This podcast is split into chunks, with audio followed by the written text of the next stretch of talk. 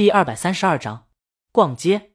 在小王子旁边还有乐高，林岩很自然的在脑海里勾勒出一个好玩、心性不定的年轻人形象。作为过来人，林岩有些话想说，但终究没说出来。他们聊了一会儿，李青宁打开冰箱，拿出几瓶水。庄梅要可乐，李青宁给他换了。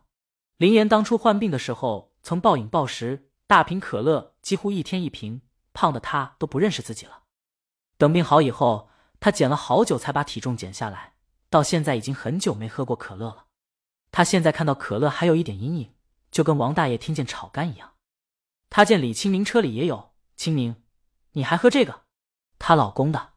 庄梅喝了一口，都说女人撒娇好命。有时候男人撒娇也遭不住。在李青宁和林岩聊天的时候，庄梅打开手机刷朋友圈。哎，青宁，你老公的话剧这是排练好了，什么时候上映？带咱去看看呗。时间还没定呢吧？李青宁说，定了以后他肯定要拉庄梅去捧场，万一台下没人，可太尴尬了。林岩惊讶，刚才浮现出的年轻人形象略微有些改变。你老公还做话剧？就玩玩，李青宁说，他邀请林岩到时候也去捧场，看完后发个朋友圈或者推推也是宣传。李青宁虽然没指望挣钱，但话剧要是没有多少人看，他想江阳心里的多落寞啊。车接上许凡，他们赶往餐厅，路上李青宁给江阳打了个电话：“喂，老公，你到家了没有？不想做饭的话，冰箱保鲜盒里有我那天包的云吞也行。”你们去干净点的地方吃。林岩扭过头看着打电话的李青宁，笑上眉梢。很难想象白天跟他聊音乐，既专业又有独到见解，让人心生敬佩。觉得无论理念还是技巧都很酷，让人情不自禁的露怯，不敢开口，生怕说错话。而性子本来就有点清冷，让他想死缠着请客都忐忑的大魔王，现在面对电话那头的人，竟会有这么柔情一面。他真羡慕了，还是那句话，他要能让大魔王这么相待，高低的让他给自己写几首歌。电话那头不知道在说什么，李清明笑起来：“你就损吧，你就还吃炒肝呢？你当心老爷子的儿子再来找你麻烦，我可不给你挡着。没有，就那天碰见说了几句，你别幼稚了，还挑拨他们父子关系报仇？他们父子关系还用你挑拨？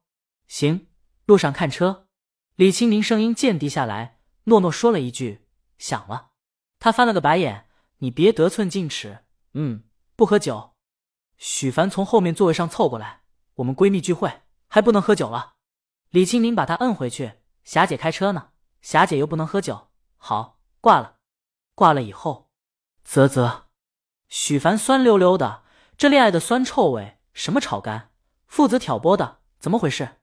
江阳跟王大爷就王征他爸去吃晚饭了。李青宁简单说了一下，他回头看着许凡：“怎么，你心情不好？”许凡觉得何止不好，他想剁人。他前几个戏是托李青宁的关系接的，但老这么麻烦，好闺蜜也不是一回事。所以，他借着在这几个剧组刷的资历，去试镜了别的剧组。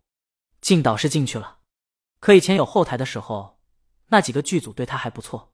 后面这几个剧组就不行了，他再上上一个剧组。这剧组导演是港台的，他当时身边没有助手，也没休息的地方，就近做了苹果箱，就是剧组垫脚的箱子，让副导演说了一通，说女人做不吉利。他不懂这剧组规矩，他认。虽然他在前几个剧组经常做，再上一个剧组，他演一个小配角，跟男主角对戏，男主角说他话剧味太浓，跟他对戏让他不舒服。至于今儿这剧组，女演员说他抢戏。在这女演员冷嘲热讽半天后，许凡忍不住跟他吵起来。他在影视剧里就是一个新人，小角色，导演和剧组的工作人员自然不会向着他。于是他让剧组给开了。郁闷啊！许凡苦恼。以前在话剧圈里觉得影视圈好混，现在看来都是那么一回事。他在影视圈也很难有出头之日。他问李青宁：“你老公什么时候写剧本？我这女主角的梦。”可就寄托在他身上了，那有点难。李青宁也不知道江阳什么时候写剧本，他都由着性子来。您啊，许凡又探前身子贴着李青宁，你要不把我娶了吧？我也想吃软饭。滚！谁吃软饭了？李青宁又把他摁回去。林岩记起来，李青宁老公写的剧本拍成了网剧电影，听网上说这电影还是李青宁投的，这电影口碑不错，应该是回本了。这么想来，那个心性不定年轻人在他脑海里的形象变得伟岸起来。他对江阳开始有点好奇了。庄梅建议：“哎，你要想重新杀回话剧圈的话，现在就有机会。江阳正弄话剧呢。”许凡没说话，聊了一会儿，餐厅到了。林岩有预约，他们直接落座。算上霞姐，他们一共五个人，没喝酒，点了菜以后边吃边聊。起初还聊节目，后来聊到了音乐，到最后就是林岩在掏心窝子说话了。他对自己以前的经历并不避讳，他第一份恋爱都准备好结婚了，结果分手了，然后匆匆跟另一个演员结了婚，过得一地鸡毛，最后把生活过得一团糟，甚至想过一了百了。李青明挑眉。他整顿饭除了节目和音乐外很少说话，而林岩就吃顿饭的功夫什么都往外倒，好听的叫率真，难听的叫。有时候性格真的决定命运，就像有些人就喜欢被哄着，凑巧有些人就擅长哄人。一拍即合后，这要是言行一致的还好，要是碰到只是花言巧语的，很快就得一拍两散。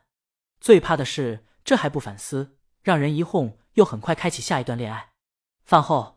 他们出了餐厅，林岩的家就在西城，不用坐李青宁的车，他打车先回去了。